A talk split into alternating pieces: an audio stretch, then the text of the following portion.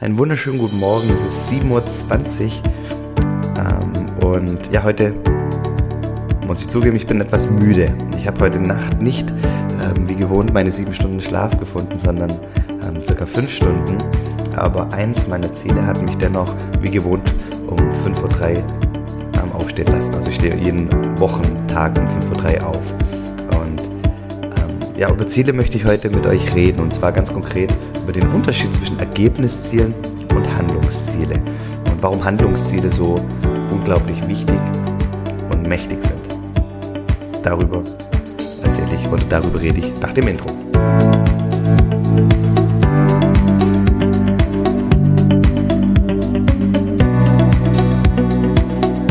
Herzlich willkommen bei Familienmensch, dem Podcast, der sicherstellt, dass du die Dinge, die du aktuell vernachlässigst, ja wieder mehr in den Fokus rückst und auch meisterst. Und ja, Thema Ziele heute. Und ich glaube, ihr alle kennt klassische Ziele formulieren, so, so Ergebnisziele. Beispielsweise, ich jogge bis zum 31. Dezember 2020 1000 Kilometer. Oder ich möchte bis 31.12.2020 70 Kilo wiegen. Oder ich möchte eine Million Euro Umsatz machen. Sowas sind klassische Ergebnisziele. Ja, Ergebnisziele beziehen sich immer auf ein konkretes Ergebnis, das ich erreichen will. Handlungsziele dagegen beziehen sich auf eine bestimmte Aktion, eine konkrete Handlung, die ich vollziehen möchte, um, ein, um mein Ziel zu erreichen. Ja, und beispielsweise hatte ich mal das Ziel, das gerade eben angesprochen, ich wollte mal einmal, das war 2018, glaube ich, 1000 Kilometer im Jahr laufen. Warum 1000 Kilometer? Wusste ich, kann ich gar nicht sagen. Ich wusste einfach, ich will joggen, ich will ähm, wirklich fit werden, habe mir das Joggen als Ziel vorgenommen, hat, fand 1000 Kilometer einfach ein schönes, schöne Zahl. Und das hört sich jetzt erstmal groß oder, oder für den viele vielleicht von euch nicht groß an, aber für mich war es damals groß und ich habe gesagt, okay, was bedeutet das jetzt eigentlich? Ähm, und dann habe ich das runtergebrochen auf, auf die Wochen und habe festgestellt, okay, das sind circa ähm, etwas mehr als 19 Kilometer in der Woche. Und dann wusste ich, okay, ich habe da so eine Laufrunde mit 10 Kilometer. Und wenn ich die zweimal in der Woche laufe, also auf 20 Kilometer komme, dann werde ich das Ziel erreichen. Deswegen war mein Handlungsziel, ich gehe zweimal in der Woche je 10 Kilometer zum Joggen. Und das ist total mächtig, weil, mal angenommen, ich war eine Woche krank oder ein, aus irgendeinem Grund verhindert, dann wusste ich, okay, mir fehlen jetzt letztendlich 20 Kilometer.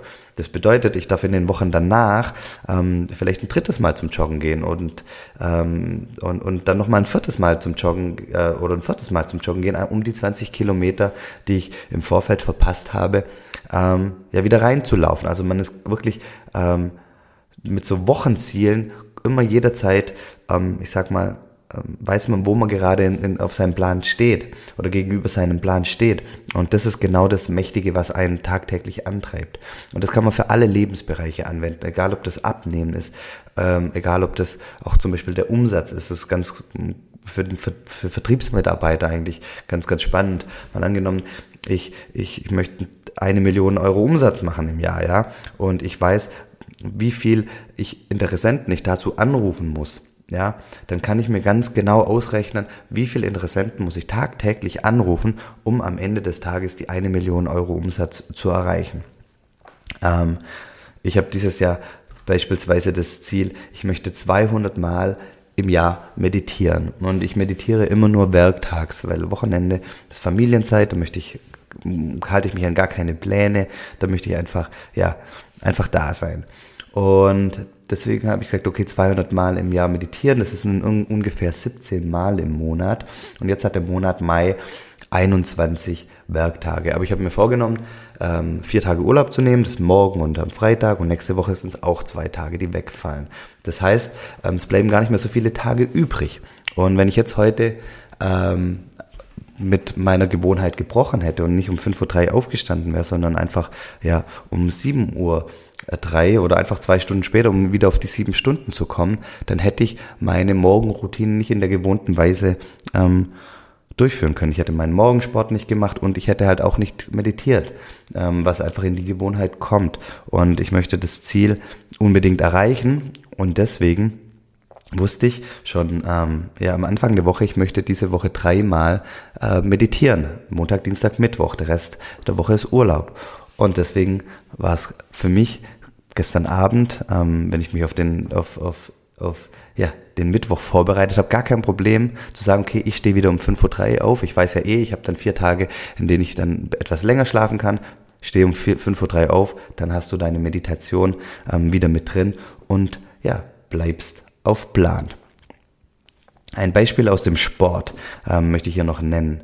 Und zwar, viele von euch kennen sicherlich hoffentlich den, den Ehemann von Steffi Graf, Andre Agassi, ähm, großartiger Tennisspieler.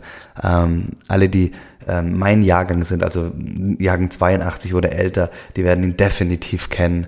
Ähm, wirklich markanter Tennisspieler. Ähm, ähm, oft vielleicht auch mal streitbar, aber auf jeden Fall ähm, ein Spieler, den ich sehr, sehr gerne geguckt habe und ich habe auch vor Jahren mal seine Biografie gelesen, ähm, wirklich sehr, sehr lesenswert.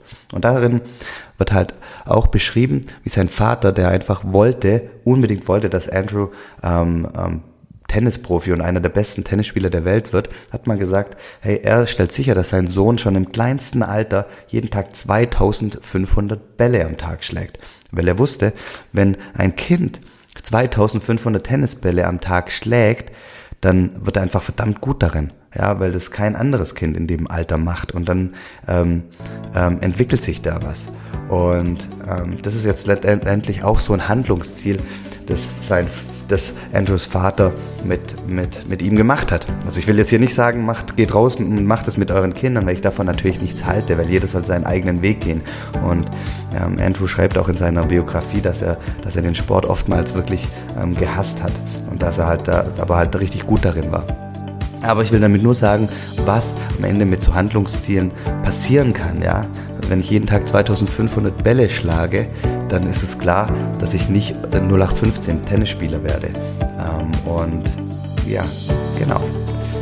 Das ist meine, mein Impuls heute für euch und ich möchte ähm, auch heute euch eine Aufgabe mitgeben. Und zwar, such du dir ein Ziel in deinem Leben, ja. Egal, ob das Umsatz ist, ist, ob das aus dem Sport ist, ob das Gewicht, ob das ähm, ja, ähm, Vater- oder Mutter-Kind-Dates sind ähm, oder irgendwelche ähm, ja, Beziehungsziele. Ja, und, und brich das auf ein tägliches Handlungs- oder wöchentliches Handlungsziel herunter. Ja? Mach es möglichst klein. Und ja, das ist die Aufgabe. Also, such dir ein Ziel und mach daraus ein Handlungsziel. In diesem Sinne, vielen herzlichen Dank fürs Zuhören und ich wünsche euch einen wundervollen Tag. Dankeschön.